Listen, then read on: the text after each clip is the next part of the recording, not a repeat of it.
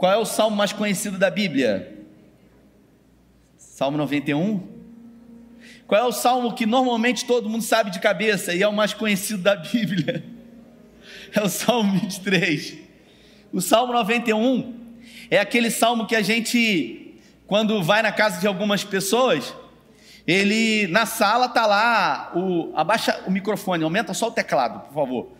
Lá tá lá aberto a Bíblia no Salmo 23, no Salmo 91. E aí, se você tiver a oportunidade de passar a mão lá, você vai ver que tá, às vezes a Bíblia é cheia de poeira, mas está ali aberto. Mas eu nessa noite gostaria de falar de citar o Salmo 23, o salmo que é um dos salmos mais conhecidos da Bíblia, foi Davi que escreveu. Já há algumas semanas eu tenho lido alguns livros sobre o Salmo 23. E eu confesso que hoje eu resolvi trazer essa mensagem sobre Salmo 23 e quando eu comecei a me debruçar, Vinícius, sobre esse salmo, eu não consegui parar. Eu não consegui avançar. Eu eu fiquei realmente no primeiro versículo e eu vou falar nem o primeiro versículo todo. Eu vou especificamente falar sobre as duas primeiras palavras do Salmo 23, mas a minha tradução está escrito assim no Salmo 23. Se você achou aí, diz amém. Achou? Está perdido? Fala amém aí para eu saber. Graças a Deus. Na minha tradução diz assim: O Senhor é o meu pastor, nada me faltará. Ele me faz repousar em pastos verdejantes Leva-me para junto das águas de descanso, refrigera a minha alma, guia-me pelas veredas da justiça, por amor do seu nome. Ainda que eu ande pelo vale da sombra da morte, não temerei mal nenhum, porque tu estás comigo, a tua vara e o teu cajado me consolam. Preparas uma mesa na presença dos meus inimigos e unge a minha cabeça com óleo e o meu cálice faz transbordar. Bondade e misericórdia certamente me seguirão todos os dias da minha vida, e habitarei na casa do Senhor para todo sempre. Você pode fechar os seus olhos? Pai, essa é a tua palavra, e nessa noite nós pedimos que, em nome de Jesus, o teu Espírito Santo nos conduza, que o Senhor fale conosco e que possamos nessa noite mudar a nossa percepção, a nossa cosmovisão sobre esse texto, sobre essa palavra, sobre aquilo que o Senhor deseja falar conosco nessa noite. É o que nós te pedimos em nome de Jesus. Davi, um pastor de ovelhas, agora, nesse tempo que escreveu o Salmo 23, se encontrava fugindo de muitos adversários na, nos desertos, no deserto especificamente uh, da Judéia e ele resolve escrever o Salmo 23. E ele utiliza uma figuração daquilo que era muito próximo da, da sua atividade de trabalho no passado. Ele utiliza a figura do pastor e da ovelha. Mas antes disso, ele diz: O Senhor é o meu pastor e nada me faltará. Para a gente entender um pouco sobre esse pastor, que é o Senhor, a gente precisa saber quem é o Senhor. E é interessante, o Bill Johnson ele diz que para a gente aprender qualquer coisa nova, você precisa estar disposto e disposta a querer desaprender sobre esse algo que você já tem uma certa formação. E eu queria falar sobre o Senhor, do Salmo 23. E para que você possa absorver sobre o que eu vou falar sobre o Senhor, é fundamental que você lance fora algumas convicções que você tem sobre esse Senhor. Porque senão tudo que eu disser vai entrar em conflito e pode ser que você não consiga absorver por algumas crenças que já existem, por alguns conceitos que já foram formados sobre o Senhor. E quando Davi escreve o Salmo 23, que é formado por 105 palavras, Davi usa 105 palavras, Jefferson, para falar especificamente sobre duas. Todo o Salmo 23, ele vem trazendo a construção de quem é o pastor, Renata, o Senhor desse salmo. E eu pergunto para você: quem é o Senhor para você? Quem é esse Senhor na sua vida? Quem é Deus para você? Esse Senhor que Davi resolveu escolher. Existem vários tipos de Senhor. Existem aqueles que nos são apresentados, existem aqueles que absorvemos, existem aqueles que escolhemos para nós, e existe o Senhor do Salmo 23, o Senhor de Davi, o Senhor que Davi escolheu para intitular como pastor da vida dele, que ele diz que sobre os cuidados desse Senhor como pastor, de nada ele terá falta. Para algumas pessoas, Deus, o Senhor, Jefferson, é um gênio de uma garrafa. Um gênio de uma garrafa que você esfrega e ele sai e ele diz para você: você tem alguns desejos, alguns pedidos para fazer. É mais ou menos aquele senhor que, quando você está no centro de Cabo Frio com o seu carro, você fala assim: vai ter uma vaga aqui para mim vai aparecer a vaga do crente. Senhor, faça com que uma vaga apareça. E aí, de repente, você está passando em um carro, acende a luz de, de ré e você fala: Glória a Deus, foi Deus que me deu. Para algumas pessoas, o Senhor é um gênio que está disponível a realizar desejos meus. Para algumas pessoas, ele é alguém que se apresenta à nossa disposição, disposto a realizar sonhos para nós. E depois que os sonhos são realizados, Jefferson, simplesmente ele evapora, volta para dentro da lâmpada. E não há mais nenhum relacionamento entre eu e ele. Para algumas pessoas, curiosamente, o Senhor é como um vovô. Um vovô que é sempre muito gentil. E como o avô do meu filho Tito, porque agora ele está com essa mania. Hoje mesmo eu estava dando de comer a ele, ele estava na cadeirinha, e eu comecei, ele não queria comer, e eu falei, vai comer, e eu peguei o chinelo. Se o pessoal da vara da infância estiver aqui, vai dar ruim. E eu peguei o chinelo, eu botei na janela, e eu falei, vai comer. E ele disse, quero ir para casa de vovô. Para algumas pessoas, o Senhor é esse vovô, esse vovô que quebra regras para poder me abençoar. É esse vovô que faz de tudo, inclusive quebrar princípios, para poder satisfazer as minhas vontades e fazer com que eu não sofra. Para algumas pessoas, o Senhor é exatamente esse vovô, o vovô do Tito. Que eu vou ter que ter uma conversa com ele que quebra princípios e que está disposto sempre com o coração mole. Para outras pessoas, esse Senhor do Salmo 23 é aquele pai ocupado que na segunda-feira sai para trabalhar e tem que viajar e faz muitas reuniões e é um homem muito ocupado e depois de uma semana inteira de trabalho, num ritmo acelerado, ou mesmo trabalhando em Cabo Frio, mas tendo muito pouco tempo para o filho, somente uma vez por semana, ao domingo, o filho ele se coloca diante desse pai e começa a ter comportamentos corretos diante do pai no domingo à noite, especialmente na igreja. Mas quando esse pai vai embora e o domingo com ele também, na segunda-feira, ele volta a ser quem ele é, com as atitudes e os comportamentos que quer.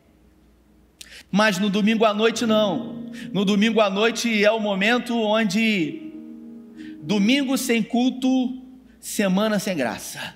Eu tenho que ir lá. É igual o irmão que disse para mim. Eu disse para ele, tava, não estava vendo, igreja escura, você não enxerga ninguém mais. Eu não consigo ter mais aquele contato que a gente tinha. E a gente melhorou muito as nossas transmissões o conforto hoje para quem se assenta para ouvir uma mensagem num tempo menor reduzido é muito melhor. Mas muitas pessoas eu não consigo mais. E um dia eu cheguei para um jovem, Jefferson, e falei para ele: Não estou te vendo mais, não tenho te visto nos cultos. Você está sumido, você não tem ido à igreja. E ele disse: Não, eu vou no culto das seis, eu fico logo livre. E eu falei: Fica livre? Como assim? Bati a meta, já fui. Ou no das seis eu fico logo livre, que aí eu posso fazer as minhas coisas. Para algumas pessoas, Deus é esse pai ocupado, para outras, ele é um balconista. Aquele balconista que você chega e ele está disposto e ele diga, ele diz para você, pois não, o que que você precisa? E você diz, eu preciso disso, disso, disso, e ele atende às suas necessidades. Ele faz o seu pedido, ele te entrega, você vai embora e você não tem nenhum relacionamento com ele.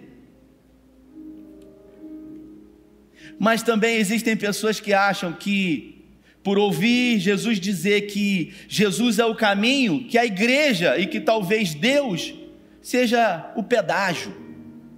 É aquele Senhor que você precisa pagar para Ele fazer na sua vida. É aquele Senhor que você, de alguma forma, precisa dar alguma coisa para Ele, para que Ele te dê alguma outra coisa em troca. O fato é que muitos papéis eles são invertidos. Mas no Salmo 23, quando Davi resolve usar a figura do Senhor para chamar de pastor, no original, no hebraico, Davi usa a palavra Iavé. E eu queria que você prestasse atenção nisso, porque no hebraico a palavra Senhor ela está substituída por Iavé. Davi escolheu Iavé para dizer que Ele é o Senhor da vida dele. Ele poderia ter escolhido El Shaddai, o Todo-Poderoso. Ele poderia ter escolhido El Elion. Ele poderia ter esco escolhido Sabaô, mas ele resolveu escolher Iavé. E a palavra Iavé é o nome de Deus. Se você quiser chamar Deus pelo nome, você precisa dizer a palavra Iavé. Diga Iavé. Diga Iavé. É o nome de Deus. Em Êxodo, no capítulo 3, quando Deus se apresenta a Moisés, no deserto pastoreando as ovelhas de Jetro, Deus se apresenta para ele numa espécie de árvore gigante pegando fogo, que o fogo não consumia a árvore, e Deus diz: Moisés, e Moisés, eis-me aqui, Senhor. E Deus diz para ele: Eu vou usar você, Moisés, para libertar o meu povo. Volte para o Egito e diga a Faraó para libertar o meu povo. Deus faz um chamamento a Moisés. E Moisés ali começa a colocar diante de Deus muitas objeções, muitas dificuldades para fazer aquilo que Deus havia designado para ele. E o Senhor, sendo quem é, coloca por terra todas as objeções que Moisés havia colocado como impedimento para realizar a vontade do Senhor. E quando não tinha mais nenhuma, nenhum argumento, nenhuma objeção, Moisés resolve perguntar para o Senhor: e se Faraó perguntar, quem que me mandou? Eu vou falar o quê? Moisés foi o primeiro homem na história que resolveu perguntar o nome de Deus. E Deus diz para ele: diga que o eu sou te enviou. E o fato curioso é que Deus não diz o que o eu sou, eu sou o quê? Porque se você me disser que você é, obviamente você vai dizer que você é alguma coisa. Eu sou dentista, eu sou pastor, eu sou engenheiro, eu sou um advogado, eu sou professora, mas Deus não diz, Deus diz: Eu sou. Eu sou o quê? Eu simplesmente sou. E se você observar no capítulo 6, novamente quando Deus fala com Moisés, Deus ele diz para Moisés que quando ele chamou Abraão, quando ele designou Isaac e Jacó, ele também se apresentou. Mas ele ali com os patriarcas não disse: Eu sou Yahvé. Porque para os patriarcas foi suficiente Deus se apresentar e simplesmente dizer que era Deus, Moisés resolveu perguntar: qual é o teu nome? E por isso Davi resolveu pegar esse nome, chamado Iavé, para dizer que Iavé é o Senhor, é o seu pastor, e por nada ele terá falta. Porque uma coisa é o que eu faço, uma coisa é o que você faz, Patrícia, e outra coisa totalmente diferente é quem você é, porque eu prego, eu canto, eu toco um pouquinho, eu administro, mas eu não sou isso. Então quem você é? Eu sou Rafael Lemos, que é diferente daquilo que eu faço. E Deus se apresenta, dizendo que Ele simplesmente é: Eu sou. E essa palavra Yahvé, ela é tão poderosa para os judeus, que os judeus eles sequer citam esse nome Yahvé. Eles têm tanto temor pelo Senhor que nas escrituras, todas as vezes que a palavra Yahvé aparecia, eles substituíram essa palavra Yahvé pela palavra Adonai. Então o judeu, quando ele quer falar Yahvé, ele diz Adonai. Por tanto temor que ele tinha, e todas as vezes que um judeu, que um escriba, ele resolvia escrever a palavra Yahvé, ele antes tomava banho. E depois de escrever com uma pena a palavra Iavé, ele destruía a pena. Tamanho temor ele tinha do nome poderoso desse Deus.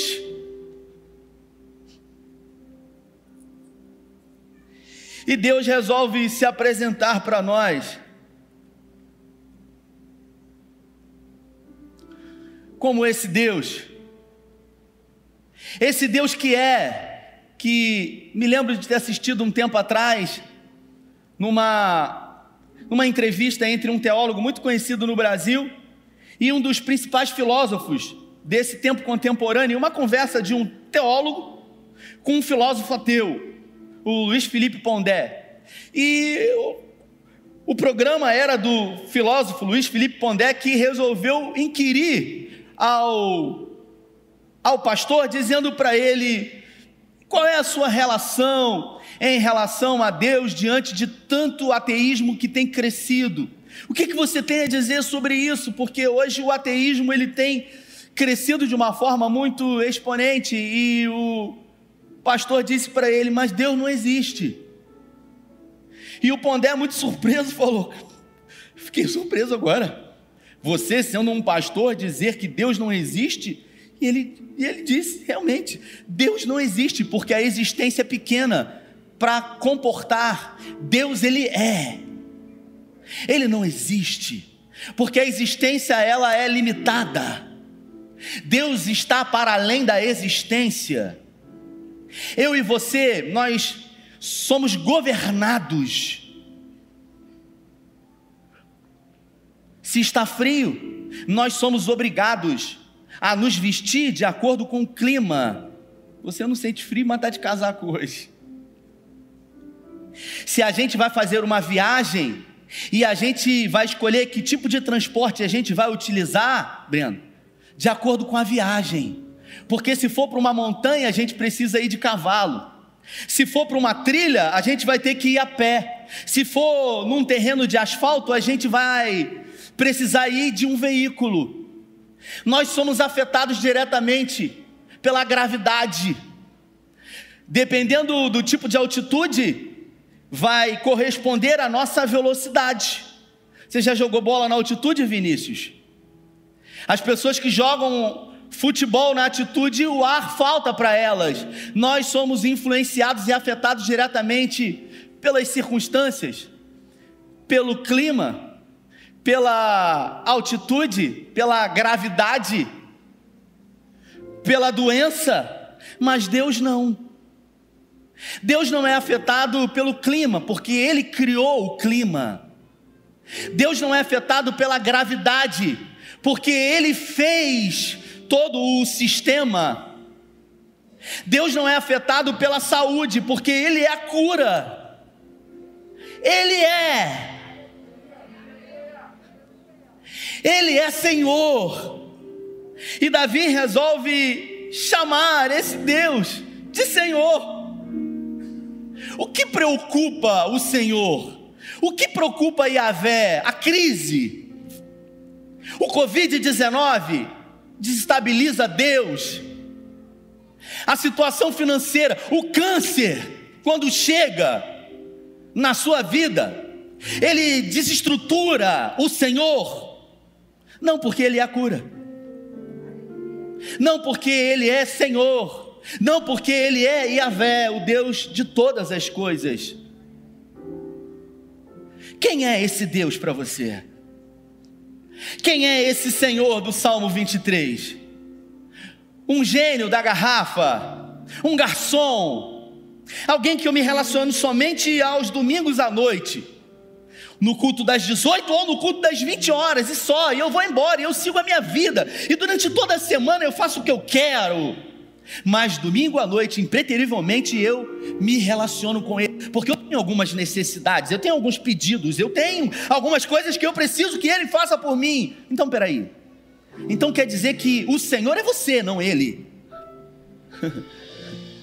Mas Davi disse que Ele é o Senhor. E ele diz que esse Senhor é pastor da vida dele. Eu quero dizer para você, você precisa ter uma concepção nova sobre esse Deus, sobre esse Senhor, que é Senhor da sua vida e que a Bíblia diz, quando Paulo escreveu no livro de Romanos, no capítulo 8, que esse Senhor é por você. Quando ele diz: Se Deus é por mim, quem será contra mim? Ninguém. Ninguém pode contra você se Yahvé verdadeiramente é o seu Senhor. Se Ele é o Deus da sua vida. E a Bíblia fala que o nosso Deus é Deus vivi e Pai. Ele é. Ele era. E ele será.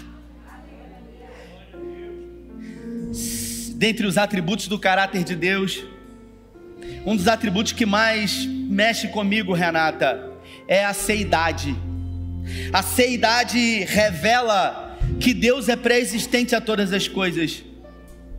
Ele ele não é causado por nada, porque ele é que causa. Ele não é afetado por nada, porque é ele que faz, é ele que opera. Deus não pode ser construído, foi Ele que construiu tudo. Ele não pode ser feito porque foi Ele que fez todas as coisas. Ele não pode ser influenciado porque é Ele que influencia em tudo. E Paulo diz: porque dele, por meio dele e para Ele, são todas as coisas. A gente não se dá conta disso, irmãos. Um dia uma pessoa me perguntou qual é a leitura que você faz da vida e a relação com Deus. E eu disse: Eu não jogo xadrez. Mas para mim a vida é como um tabuleiro de xadrez, e isso não é uma teologia, isso é uma visão minha, digo eu e não o Senhor, fica claro isso aqui. Uma visão minha. Para mim a vida é um tabuleiro de xadrez, Tiago. Deus está de um lado do tabuleiro, e eu estou do outro lado. E Deus fala assim: pode mexer a peça, e eu mexo a peça. Depois que eu mexo a peça, Alessandra, ele mexe a peça dele. E depois que ele mexe a peça, eu mexo, eu mexo a minha peça. E assim vai, não importa o que aconteça, eu sempre vou perder, ele vai ganhar. E o ganhar de Deus sempre vai ser o melhor para a minha vida, porque Ele é bom. Deus não é bom quando coisas boas acontecem, e ruim quando coisas mais acontecem. Essa semana nós fomos surpreendidos com a morte de uma querida próxima aqui da igreja, 28 anos, esposa do Joabe. Ela estava grávida de oito meses, irmãos. Oito meses. Uma família linda, um filho de seis anos. E um bebê que foi trazido com muita expectativa. E a Luana em casa, sabe? Por medo do Covid, aquela coisa toda. E o Joabe tendo que trabalhar, um músico profissional. Ele é baterista da, da, da banda do Salomão do Reggae, um amigo nosso aqui. E a Luanda, lamentavelmente por circunstâncias, ela contraiu o Covid. O, o Joab contraiu e passou para ela sem saber. E ela tinha problemas respiratórios. E assim como o Jó disse, o mal que ela mais temia sobreveio sobre ela. E houveram, houveram algumas complicações até que ela precisou ser internada. E os médicos avaliaram o quadro dela e decidiram fazer um, uma cesariana com oito meses de gestação e a criança foi tirada. E a Luana, infelizmente, precisou ser entubada e piorou. E a igreja orou. E nós oramos, nós jejuamos, nós pedimos, nós clamamos. Mas a Luanda faleceu. Lamentavelmente. O bebê está bem. E uma pessoa me ligou e essa pessoa me perguntou, ela me fez uma pergunta no telefone: Pastor, eu quero te fazer uma pergunta, chorando. Por que, que Deus não respondeu a nossa oração? Sabe aquela coisa que você acha que pastor tem a resposta para tudo? Acha. E eu falei, meu irmão, eu não sei. O que eu sei é que ele continua no controle. É que os reinos se abalam, mas ele continua soberano. Eu não sei. E eu confesso que eu pedi uma palavra ao Senhor e numa fração de segundos eu pensei num versículo de 1 Coríntios no capítulo 15, quando Paulo fala de ressurreição. Quando Paulo fala de esperança, quando a esperança vai embora. E Paulo diz em 1 Coríntios no capítulo 15, versículo 19, que se esperamos em Cristo somente nessa vida, somos de todos os homens os mais miseráveis de todos. A vida não se resume a esse tempo aqui. E se eu e você estamos esperando em Cristo somente nessa vida, Paulo diz que nós seremos os mais miseráveis de todos os homens. Isso quer dizer que existem promessas que esse Senhor faz na sua vida, que ele vai realizar em gerações futuras. Mas ele vai realizar porque ele é fiel, porque ele é Senhor, porque ele é Pai. E Davi, resolve declarar, ele diz: Iavé é o meu pastor, e nada me faltará. Ele declara que, por conhecer quem é o Senhor, ele não terá falta de absolutamente nada. Por conhecer quem é o Senhor, ele tem absoluta certeza de que nada vai faltar na sua vida. Eu queria que você se colocasse de pé as bocas se abrem, as mãos se levantam para dizer que tu és o rei. Eu me dirijo a você que veio aqui hoje, talvez com a expectativa de uma palavra, e essa palavra foi ministrada ao seu coração, e essa palavra traz para você uma inquietude, uma pergunta. Que tipo de Senhor você decidiu servir? Aquele que foi apresentado para você, que é um curandeiro, ele faz tudo, ele cura, ele. Aquele que realiza os seus desejos e você não precisa de nenhum relacionamento com ele, ou um Senhor como Davi, que dentre todos da casa do pai dele escolheu ele, por causa do coração dele. Davi foi um homem segundo o coração de Deus, não foi porque unificou as 12 tribos. Porque em 1 Samuel, Samuel diz: Ouve o Senhor dizer, porque você tem insistido com Saul, porque eu já tenho separado como rei um homem segundo o meu coração. Davi tinha 17 anos, mas já era um homem segundo o coração de Deus. Por quê? Porque ele sabia quem era o Senhor. E quem sabe quem é o Senhor não duvida absolutamente de nada. Não tem dúvidas de que Ele está no controle, que os reinos se abalam, que os povos se preocupam, mas que o Senhor continua soberano, reinando sobre todas as coisas. Por isso, Jó declarou no capítulo 42, no versículo 2: Bem sei que tudo podes, e nenhum dos seus planos podem ser frustrados. Antes eu te conhecia, te ouvi falar, mas esse período de adversidade e luta me fez ver o Senhor e hoje verdadeiramente os meus olhos te veem. Um Deus além de ti que não existe, que trabalha em favor daqueles que nele esperam. Deus tem trabalhado, queridos. Deus tem trabalhado em favor daqueles que esperam nele daqueles que têm Ele como Senhor, como bom pastor. Eu queria declarar sobre a sua vida que não esse Senhor que é apresentado pelos homens, que colocam placas em igrejas evangélicas que dizem pare de sofrer. Não, não. Um Deus chamado Yahvé, que tudo que faz é em favor daqueles que nele esperam. Um Deus que não há limite quando quer operar. Um Deus que Paulo diz que operou por nós e que, como não nos dará também o filho dele e todas as coisas, um Deus que você pode chamar de Pai, um Deus que te amou primeiro, um Deus que entregou aquilo que ele tinha de mais precioso, o seu único filho. Pensa num bem maior do que os seus filhos, existe? Não. E Deus, quando resolveu fazer por mim por você, Ele resolveu entregar o melhor. O melhor, o seu único filho. Essa foi a maior prova de amor e é a maior prova de amor que você já recebeu na sua vida. E Ele é o seu Senhor. Estenda suas mãos aos céus. Pai, nós estamos de mãos erguidas aos céus, em sinal de rendição. Nós estamos rendidos diante da tua presença e queremos declarar que o Senhor é o nosso Deus, é o nosso Yahvé. Dentre tantos deuses existentes, nós escolhemos servir ao Senhor, nós escolhemos amar ao Senhor, nós escolhemos ter o Senhor como único Deus das nossas vidas. Nós entregamos as nossas vidas ao Senhor todos os dias para que, como bom pastor, o Senhor possa nos conduzir a pastos verdejantes, a águas tranquilas, e ainda que passarmos pelo vale da sombra da morte, não temeremos mal algum, porque tu estás conosco, a tua vara e o teu cajado nos consolam.